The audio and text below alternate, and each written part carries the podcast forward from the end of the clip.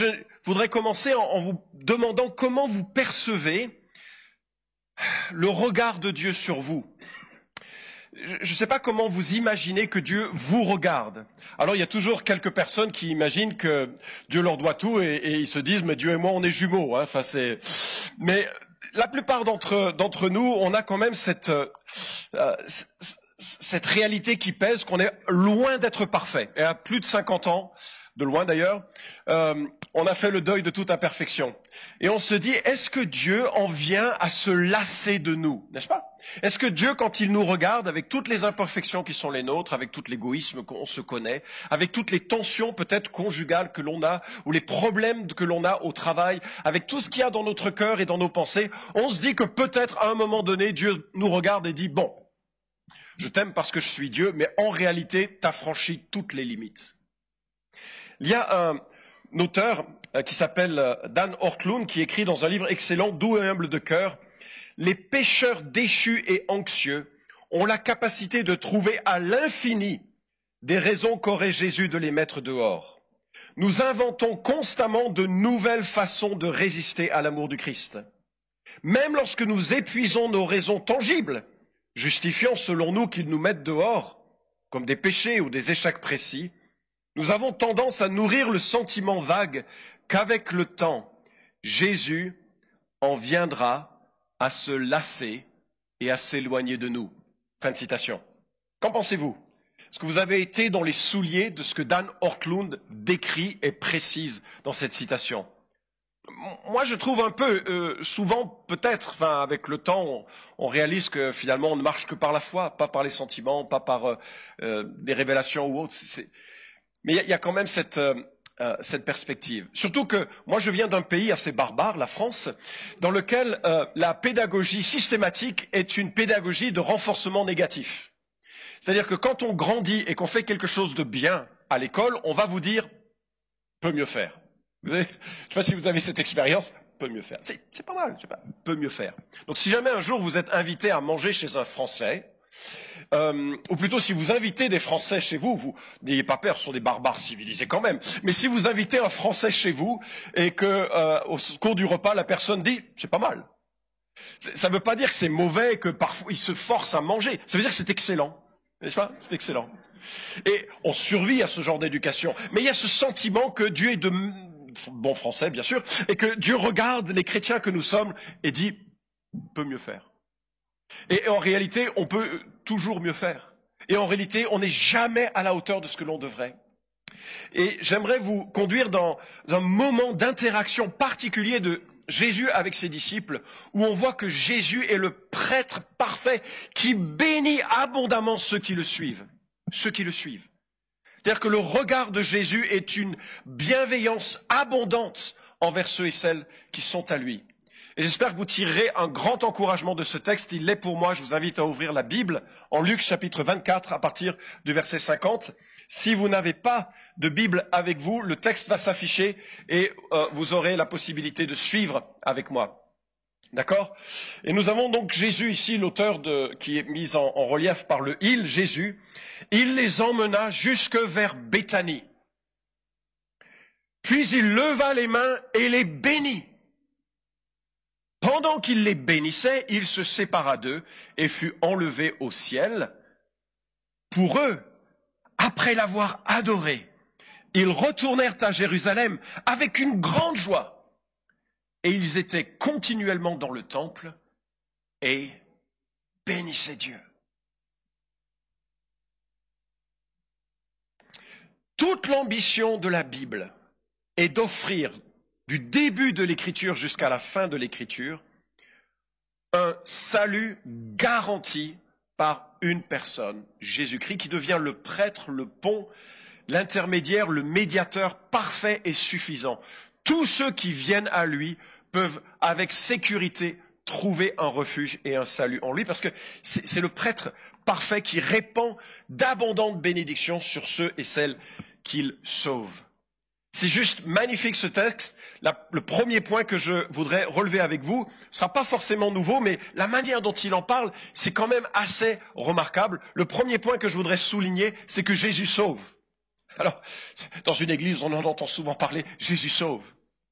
Regardez le verset 50 de nouveau. Il les emmena jusque vers Béthanie, puis il leva les mains et les bénit. Jésus donc emmène ses disciples sur un chemin à quelques kilomètres de Jérusalem, euh, probablement vers Béthanie, le versant est du mont des Oliviers, moins de trois kilomètres de Jérusalem. C'est là où euh, habitaient ses amis Lazare, Marie et Marthe. C'est d'ailleurs euh, un, nom qui a encore l'assonance avec Lazare dans l'arabe que je ne prononcerai pas parce que je sais mal prononcer l'arabe, mais il y a une assonance au mot Lazare dans le nom même du village actuel. J'aime toujours quand il y a des, résonances entre le récit biblique et l'archéologie, c'est toujours assez, amusant. Mais voilà que cette troupe de disciples, c'est des gens que l'on retrouve juste quelques versets avant, absolument stupéfaits, effrayés, sans foi, sans, sans quoi que ce soit. En fait, dans le récit de la fin des évangiles, il n'y a que les femmes qui sortent du lot. Les hommes, c'est assez euh, pitoyable. Et voilà que les apôtres, malgré tout ce qu'ils avaient entendu sur la résurrection future de Christ, n'y croyaient pas. C'est-à-dire qu'au verset 36, euh, nous lisons que tant qu'il parlait de la sorte, lui-même se présenta au milieu d'eux, donc Jésus se présente au milieu des disciples, et il leur dit que la paix soit, avec vous. Saisi de frayeur et de crainte, il pensait voir un esprit. Il faut vraiment percevoir à quel point c'est improbable qu'un homme meure et ressuscite. N'est-ce pas? C'est juste improbable. Si vous avez, enfin, en tant que pasteur, on est parfois confronté à la mort, et, bien sûr, y a un moment on aimerait avoir le pouvoir de ressusciter, c'est là. Mais en réalité, quand quelqu'un est mort, il est mort et c'est absolument terrible. C'est fini, c'est définitif. Et les apôtres n'arrivaient pas à croire que Jésus pouvait être ressuscité. Pourquoi? Jésus, il avait fait des miracles, n'est-ce pas? Il avait fait plein de miracles, y compris des résurrections. Pourquoi c'était difficile de croire que lui, qui avait fait des résurrections, Maintenant qu'il était mort, il ne pouvait pas ressusciter? Pourquoi c'était si difficile de croire qu'il pouvait ressusciter? Peut-être que c'est parce que lui, c'était le faiseur de miracles, et que maintenant que lui, il n'est plus là, qui va en faire? C'est un peu comme maintenant que Steve Jobs est mort, qui va faire des bons téléphones? Ça va parler à certains, pas à d'autres. Hein. Ou bien, euh, maintenant que Jean-Paul Pelmondo est mort, qui va faire des bons films français?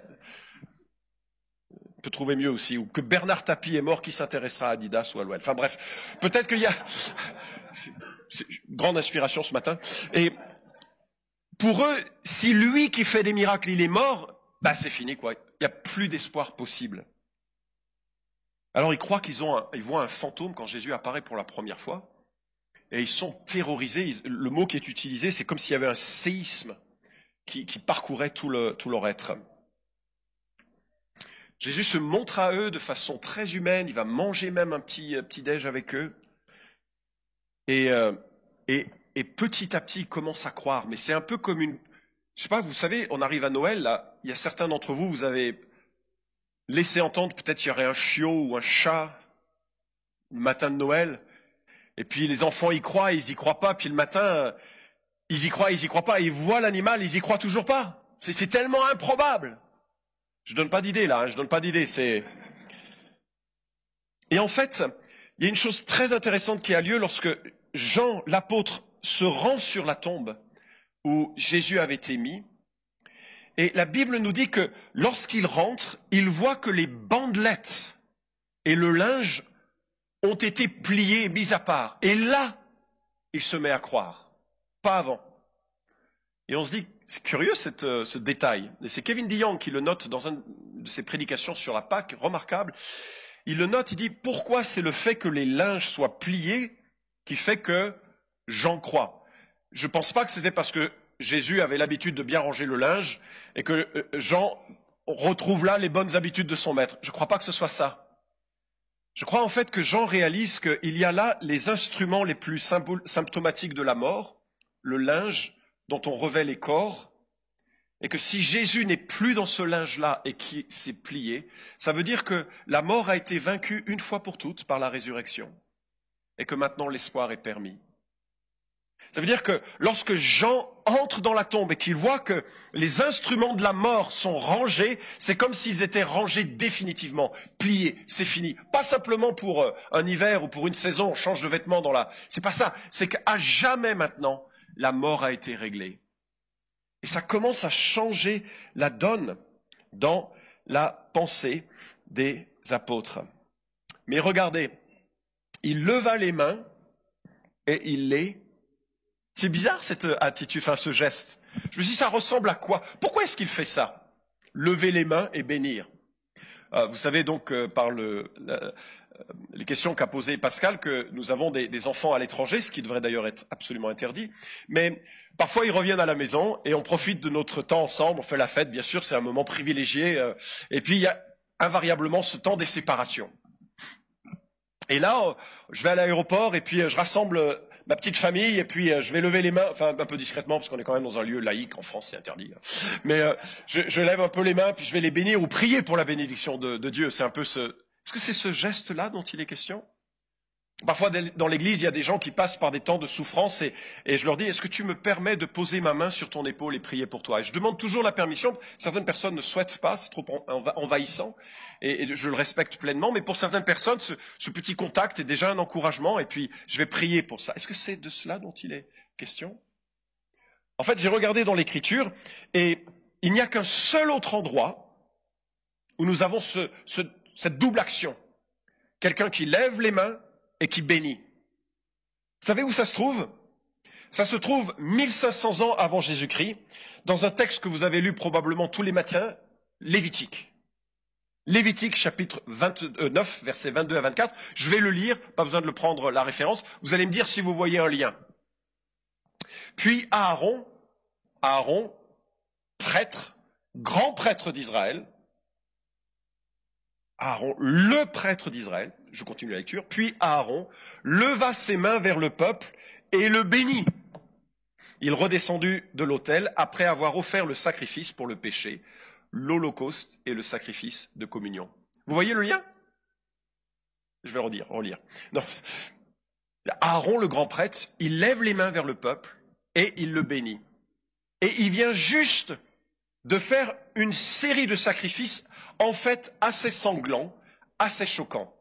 Juste auparavant, chapitre 9, toujours à partir du verset 8, Aaron s'approcha de l'autel, il égorgea le veau de son sacrifice pour le péché, ses fils lui présentèrent le sang de l'animal, il y trempa son doigt et en appliqua sur les cornes de l'autel, puis il répandit le socle, le reste sur le socle de l'autel.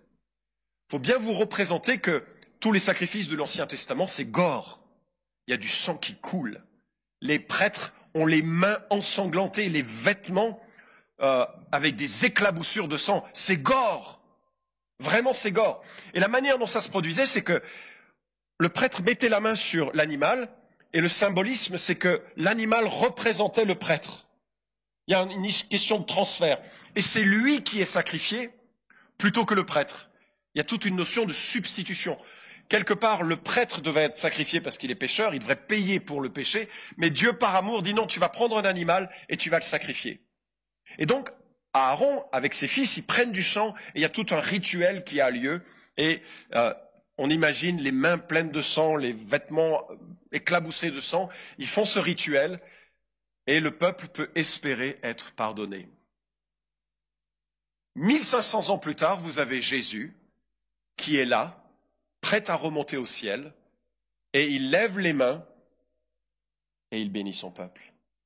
Heureusement qu'il n'a pas offert de sacrifice, ça aurait été gore.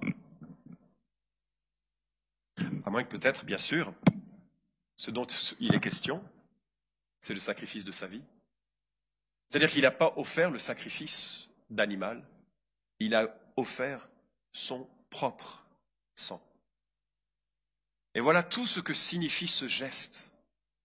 C'est que, voyez-vous, pendant les jours qui ont précédé, Dieu le Père, qui est vraiment en colère contre l'égoïsme qui est mien. Je ne parle pas pour vous parce que je ne vous connais pas et vous êtes probablement des gens tellement meilleurs que moi. Mais Dieu qui est en colère contre l'égoïsme qui est mien, la dureté, la convoitise, tout ce que vous pouvez trouver de mal, je le vois au moins en germe dans mon propre cœur. C'est terrifiant. il a voulu offrir quelque chose qui permette à des gens comme moi d'avoir de l'espérance. Mais il fallait que quelqu'un paye. Il fallait que quelqu'un paye un jugement et Jésus est celui qui paye le jugement. Ce qui est bouleversant, bien sûr, c'est de voir Dieu le Fils qui s'incarne, qui devient homme et qui est fouetté pour apaiser la soif de sang de la foule. On le revêt d'un manteau, manteau que l'on va arracher alors que le sang a coagulé. On lui enfonce une couronne d'épines sur la tête, il est crucifié, et les trouvailles archéologiques nous montrent à quel point les os étaient entièrement déformés dans les, dans, les, pieds pour, euh, euh, avec le, le clou qui passe au travers. Vous aviez la crucifixion au niveau des poignets, pile là où le nerf médian circule, lançant une douleur abominable. Et voilà que Dieu le Fils incarné est sur cette croix et de 9h à midi, il souffre physiquement, les gens passent devant et se moquent de lui. Il est en train d'offrir le sacrifice de sa vie. Mais je vous suggère que cette première partie de la souffrance de la croix est presque rien par rapport à la seconde partie de la souffrance de la croix. Alors qu'il souffre physiquement, on a presque l'impression que toutes les forces démoniaques et méchantes du monde essayent d'éteindre sa vie plus vite, le plus vite possible. Mais il faut qu'il boive la coupe jusqu'au bout. Et cette coupe, c'est la coupe de la colère de Dieu le Père, qui nous est destinée, mais que Jésus va accepter de porter. Et à partir de midi, il y a comme des ténèbres qui descendent sur l'ensemble de la terre en tout cas de la terre locale que pouvaient observer ceux qui étaient présents. Et on se dit, c'est bizarre. C'est quoi ces ténèbres qui descendent? Plus de lumière, plus rien.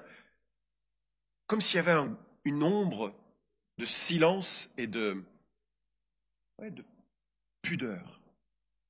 Mais en réalité, il est probable que dans ces temps où Dieu le Père fait alliance avec son peuple, c'est souvent dans le contexte de ténèbres. Si je vous renvoie à Genèse chapitre 15, vous avez cette, ce sacrifice que Abraham prépare pour euh, que Dieu ratifie l'alliance. Et à l'époque, quand on faisait une alliance ou un contrat, gardez ça, ça peut être utile si vous êtes notaire, on prenait un animal, on le coupait en deux. Et on passait entre les deux morceaux de l'animal en disant, si je romps ma part de ce contrat, qu'il m'arrive ce qui est arrivé à un animal. C'était graphique, comme euh, les gens avaient tendance à garder parole, à tenir parole. Et voilà que Abraham prend un animal, il coupe l'animal en deux, et il fait nuit. Et il fait nuit et rien ne se passe. Et il tombe de sommeil. Et là, le Père apparaît, semble-t-il, ou descend, avec Dieu qui fait alliance, et au moment de cette alliance, Dieu seul passe au milieu de l'animal coupé en deux, parce qu'en en fait, quand Dieu sauve les hommes imparfaits que nous sommes, il n'y a que lui qui s'engage, parce que nous sommes tellement faibles que nous ne sommes même pas capables de tenir notre part.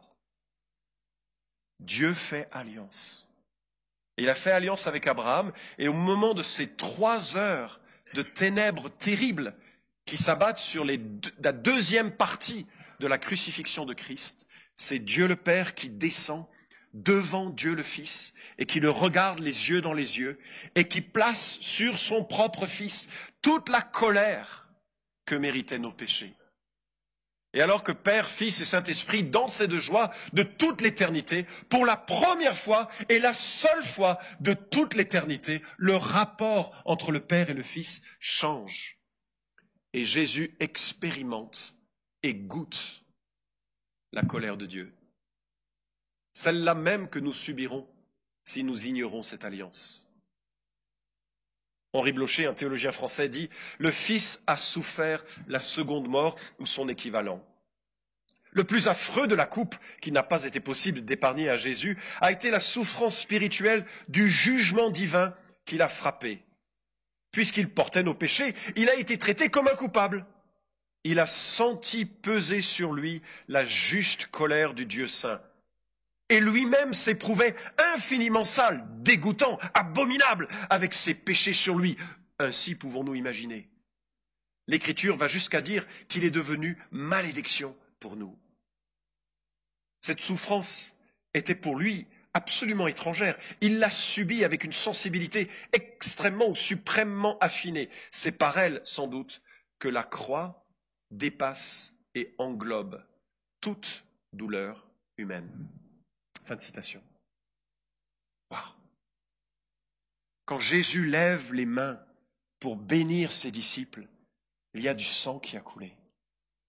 Il y a l'expérience de la seconde mort, de l'enfer qu'il a vécu. Et il peut bénir tous ceux et toutes celles qui viennent à lui parce qu'il est capable de délivrer du jugement une fois pour toutes. Alléluia. Alléluia. Jésus a vécu la, la vie parfaite que j'aurais dû vivre mais que je n'ai pas vécue. Jésus connaît la peur, le jugement, la honte et la mort que j'aurais dû connaître mais que je ne vivrai jamais. Jésus ressuscite pour une vie que je ne devrais pas vivre mais que je vivrai éternellement. Sa vie pour la mienne, ma vie par la sienne. Jésus est vraiment capable de nous délivrer. Je crois que c'était l'un des voyages que j'ai fait en Haïti. On a dû partir au nord de l'île et il n'y avait plus de pont sur un bras de, rivière assez, conséquent. Et il y avait des barques où les voitures et les camions pouvaient euh, euh, s'engouffrer. Et puis ensuite, des gens tiraient la barque à la main sur le câble pour nous faire passer de l'autre côté.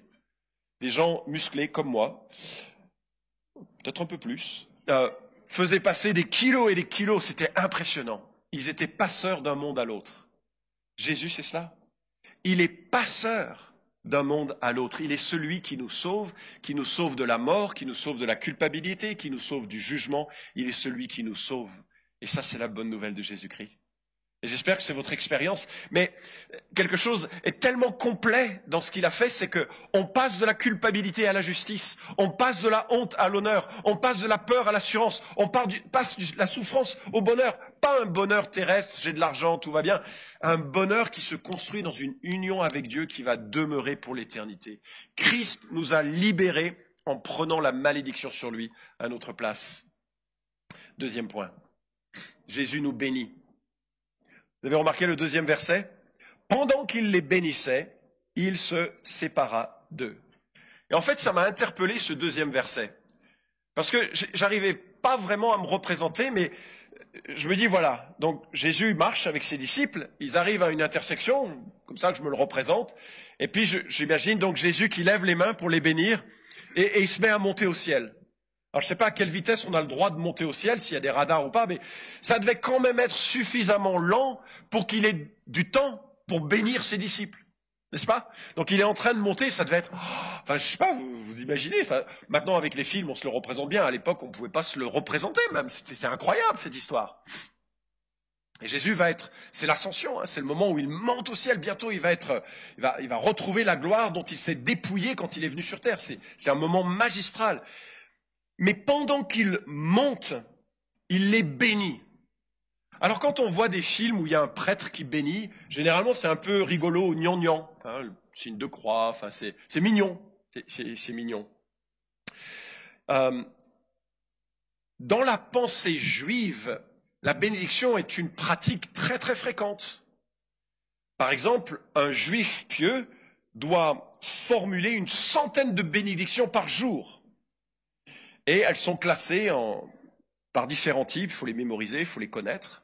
Et notamment, si jamais vous, avant le repas, il faut bénir Dieu. Après le repas, il faut bénir Dieu. Nous, les évangéliques, on n'a que le début, on n'a pas la fin, n'est-ce pas? Et puis, si jamais vous prenez, vous sentez du parfum, il, y a une bénédiction pour ça. C'est très, très codifié. Est-ce que c'est de ceci dont il est question? Non, je ne pense pas. Je pense, avec là, que le verbe Bénir, qui signifie simplement dire du bien, louer, célébrer, rendre grâce, est quelque chose de très positif à l'égard de ses disciples. Il ne prie pas la bénédiction de Dieu sur eux, il les bénit, c'est-à-dire qu'il dit du bien. Qu'est-ce qu'il leur a dit? Si vous regardez les films, ils n'en parlent pas. Mais je me le représente ainsi. Jésus monte vers le Père et il dit, vous êtes privilégiés vous m'êtes cher. Je suis heureux que vous m'apparteniez. Je célèbre la bienveillance de mon Père à votre égard parce que vous êtes des élus. Je remercie mon Père pour votre foi. Je suis reconnaissant pour votre amour. Et je ne sais pas si c'est ça dont il est question. Le monde est terriblement dur, je trouve, et on a besoin de bénédiction, non? On a besoin de bénédiction. Et nous voyons ici le Fils qui bénit ses disciples. C'est pas simplement, bon, je suis mort pour vous, mais maintenant marche droit. C'est, je suis mort pour vous et je vous bénis. C'est hallucinant, c'est incroyable. On a acheté une tondeuse, on vient de déménager, enfin il y a un an et demi maintenant, ma femme voulait une expérience un peu rurale, donc euh, on a une expérience rurale et il fallait acheter une tondeuse. Mais le type où on peut, euh, peut s'asseoir dessus, quoi. C'est la tondeuse qui nous porte, c'était plus sympa. Donc on a acheté une tondeuse et le livreur est, venu euh, apporter la tondeuse que l'on avait achetée, puis on a sympathisé. C'était un homme charmant, puis apparemment il avait du temps, donc il voulait parler, on a parlé. Et je lui dis, ça va, vous, vous aimez un peu ce que vous faites? Il dit, j'adore mon métier, on rencontre plein de gens, je suis très, j'aime beaucoup bricoler, réparer, tout ça, je, je suis vraiment... Et, et je dis, ah bon, ben c'est super, il n'y a pas trop de difficultés? Il dit, si, les gens. Je dis, ah, ça je comprends. les gens, c'est compliqué. Je dis, mais attendez, vous, vous livrez des tondeuses, qu'est-ce qui peut être compliqué? Ah ben j'ai eu des menaces de mort. Je dis, attendez, vous avez eu des menaces de mort. Pourquoi? Parce que je dis peut-être il y a une, lame qui a coupé un pied ou des choses comme ça. Je dis un truc. Ben parce que j'ai livré en retard. Je dis mais il y a des gens, il y a des gens qui vivent ce genre de malédiction constante. Qui, les gens qui, c'était en France aussi. Hein, je vous avais dit, c'est des pays barbares, sauvages. Euh, des, gens, ils sont constamment à, se plaindre et à vivre des choses négatives. Et vous ce gars, il était au bord des larmes parce que parfois on lui fait des menaces de mort parce qu'il livre en retard. C'est hallucinant ça. Si vous êtes copropriétaire, d'ailleurs, vous savez exactement de quoi je parle. Il suffit d'aller à une assemblée générale de copropriétaires. Et là, la beauté de la nature humaine ressort avec tous ses parfums et ses nuances et ses défis. C'est marrant, j'ai l'impression que vous comprenez. Si vous avez un, conflit familial durable, vous savez que les relations humaines, c'est compliqué. Même les meilleurs, même les meilleurs. Et si vous observez votre propre cœur, vous savez combien on a besoin de bénédiction. Ma femme est, traductrice. Et elle traduit des livres, ça m'énerve. Elle est américaine et elle traduit des livres en français. Et, ça m'énerve, parce que normalement c'est interdit de faire ça. On doit traduire dans sa propre langue. Mais elle est tellement douée en langue qu'elle traduit des livres en français. C'est incroyable. Elle corrige même mon français, ce qui est quand même le comble. Et un jour, elle traduisait un excellent livre de Timothée Keller qui s'appelle euh, en anglais Counterfeit Gods, euh, qui est devenu Les idoles du cœur. Et elle a fondu en larmes à la lecture de l'histoire de Jacob qui cherchait la bénédiction de son père. Et, je cite Keller, je pense que Jacob languissait d'entendre son père lui dire, même pour un faux prétexte, je prends plaisir en toi plus qu'en quiconque au monde. Chaque être humain a besoin de bénédiction. Nous avons tous besoin qu'une source extérieure nous assure de notre valeur intrinsèque. L'amour et l'admiration de ceux que vous aimez et admirez le plus au monde est au-dessus de toute récompense. Nous cherchons tous cette admiration profonde de la part de nos parents, de notre conjoint, de nos pères. La vie de Jacob fut une longue lutte pour obtenir la bénédiction. Il a lutté avec Ésaü pour l'entendre des lèvres de son père. Il a lutté avec Laban pour la trouver dans le visage de Rachel. Mais ça n'a jamais marché. Il ressentait toujours ce besoin et un vide intérieur.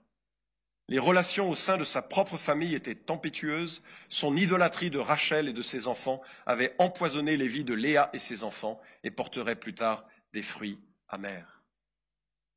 Ma femme s'est mise à fondre en larmes en réalisant que toute sa vie, elle avait souhaité que son père la bénisse. C'était un homme dur dans son éducation, absent, parfois violent, méprisant, et qui a trahi sa femme et qui est parti avec une autre femme. Et puis qui s'est converti et qui est devenu un homme radicalement transformé. Et sur les cinq enfants, trois sont devenus missionnaires. La grâce. Mais il y avait toujours ce petite chose qui manquait. Alors elle a écrit à son père en lui disant, est-ce que tu peux m'écrire une lettre de bénédiction? Mais comme son père, qui pourtant est ingénieur, est dyslexique, il n'a pas pu écrire cette lettre avant un an. Pendant un an, il a lutté avec le désir d'écrire à sa fille une bénédiction sans arriver à écrire cette bénédiction. Et ma femme était convaincue que ça viendrait jamais. Et puis un jour, la lettre est arrivée. Un feu d'artifice de bienveillance. Et ma femme s'est encore remise à pleurer. Et cette fois-ci, c'était des larmes de joie. Mes amis, pendant qu'il les bénissait, c'est une expression de bénédiction et de bénédiction et de bénédiction et de bénédiction qu'il souffle sur ses enfants. Et si vous regardez le premier chapitre de Éphésiens, vous voyez que l'apôtre Paul liste au moins une quinzaine de bénédictions sur ceux et celles qui appartiennent à Jésus-Christ. Vous êtes, si vous êtes disciples de Jésus, bénis de toute bénédiction spirituelle. Vous êtes élus, choisis, sélectionnés. Vous êtes saints, sans défaut. Vous êtes aimés. Vous êtes prédestinés à être adoptés. Vous êtes acceptés dans le bien-aimé. Vous êtes rachetés par son sang. Vous êtes pardonnés des péchés. Vous êtes abondamment enrichis par sa grâce. Vous êtes informés du mystère de sa volonté vous êtes héritier d'un héritage éternel, vous connaissez la parole de vérité, vous êtes scellé du Saint-Esprit, gage d'un héritage plus grand encore.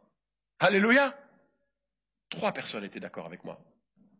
Quelle grâce Voilà que je crois c'est de cela dont il est question lorsque Jésus monte au ciel et qu'il bénit ses enfants. C'est comme s'il y avait un package qui est associé à la personne de Christ. Vous venez à Christ, vous recevez le pardon des péchés et vous recevez une nouvelle identité où Jésus vous regarde satisfait.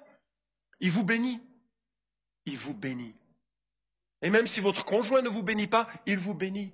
Et même si votre patron vous ne vous bénit pas, il vous bénit. Et même si votre père vous bénit pas, il vous bénit. Et même si votre pasteur ne vous bénit pas, il vous bénit. Vous allez me dire, oui, mais euh, Jésus, est monté au ciel et, et on l'entend plus. Si, si, on l'entend. C'est pour ça que j'ai lu Éphésiens chapitre 1. Mais il y a mieux que ça. Jean chapitre 17 nous dit qu'il prie pour nous. Et Romain nous dit qu'il intercède pour nous. Et, donc, Jésus continue, ah, Seigneur, Père, permet, mon Père, sa relation au Père est différente de la nôtre, hein. mon Père permet qu'ils ouvrent les yeux pour voir la richesse de ma bénédiction sur eux. Ils sont à moi, ils sont en moi. Allez, il faut que j'avance.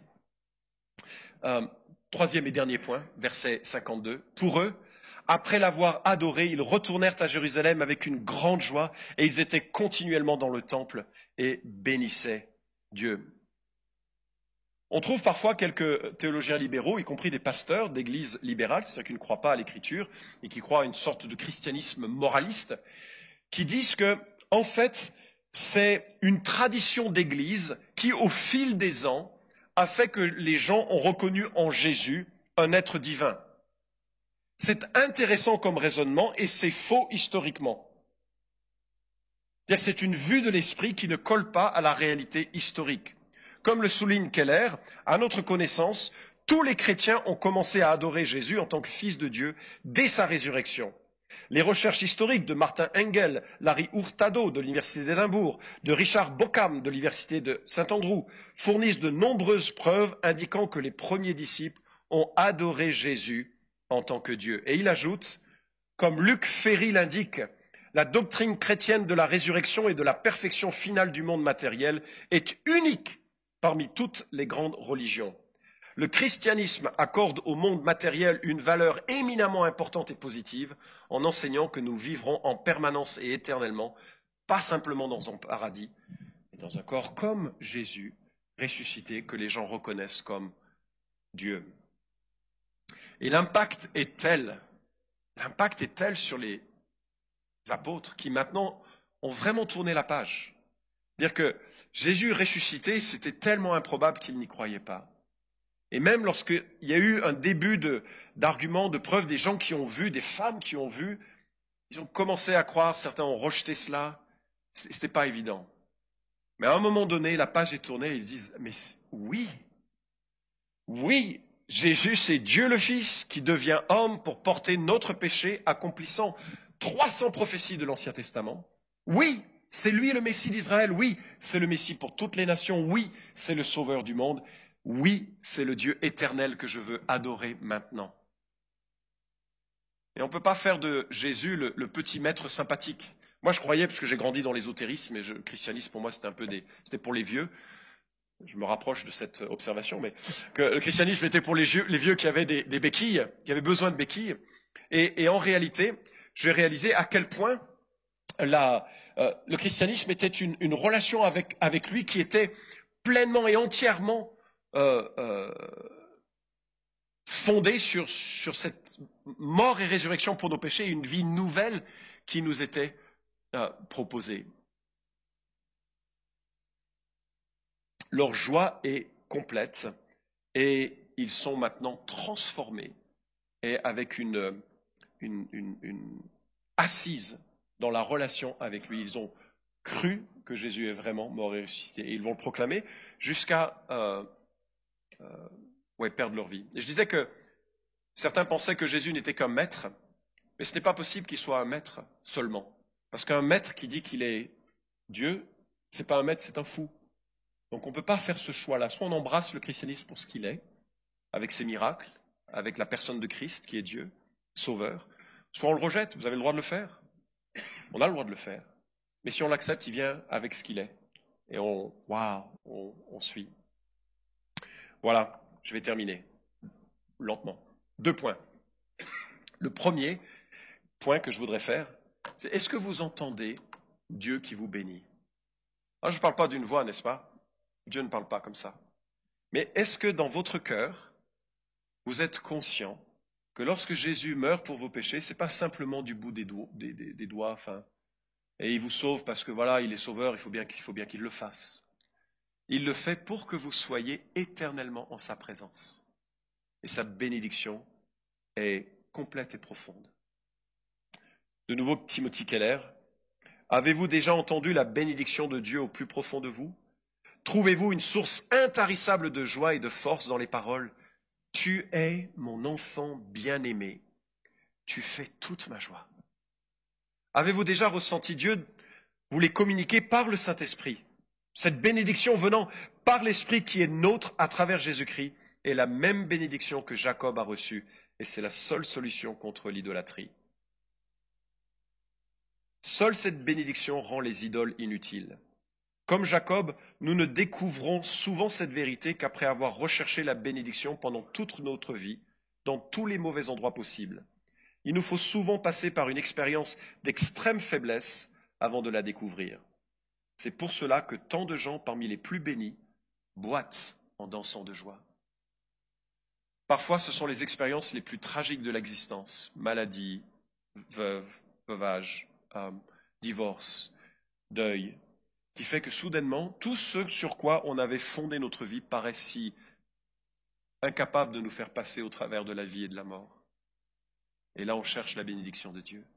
Et on se rend compte qu'on a tout pleinement en Dieu. Et j'espère que vous réalisez que si vous êtes en Christ, vous êtes en sécurité, avec un Dieu qui vous a sauvé, qui vous a béni et qui vous a rempli.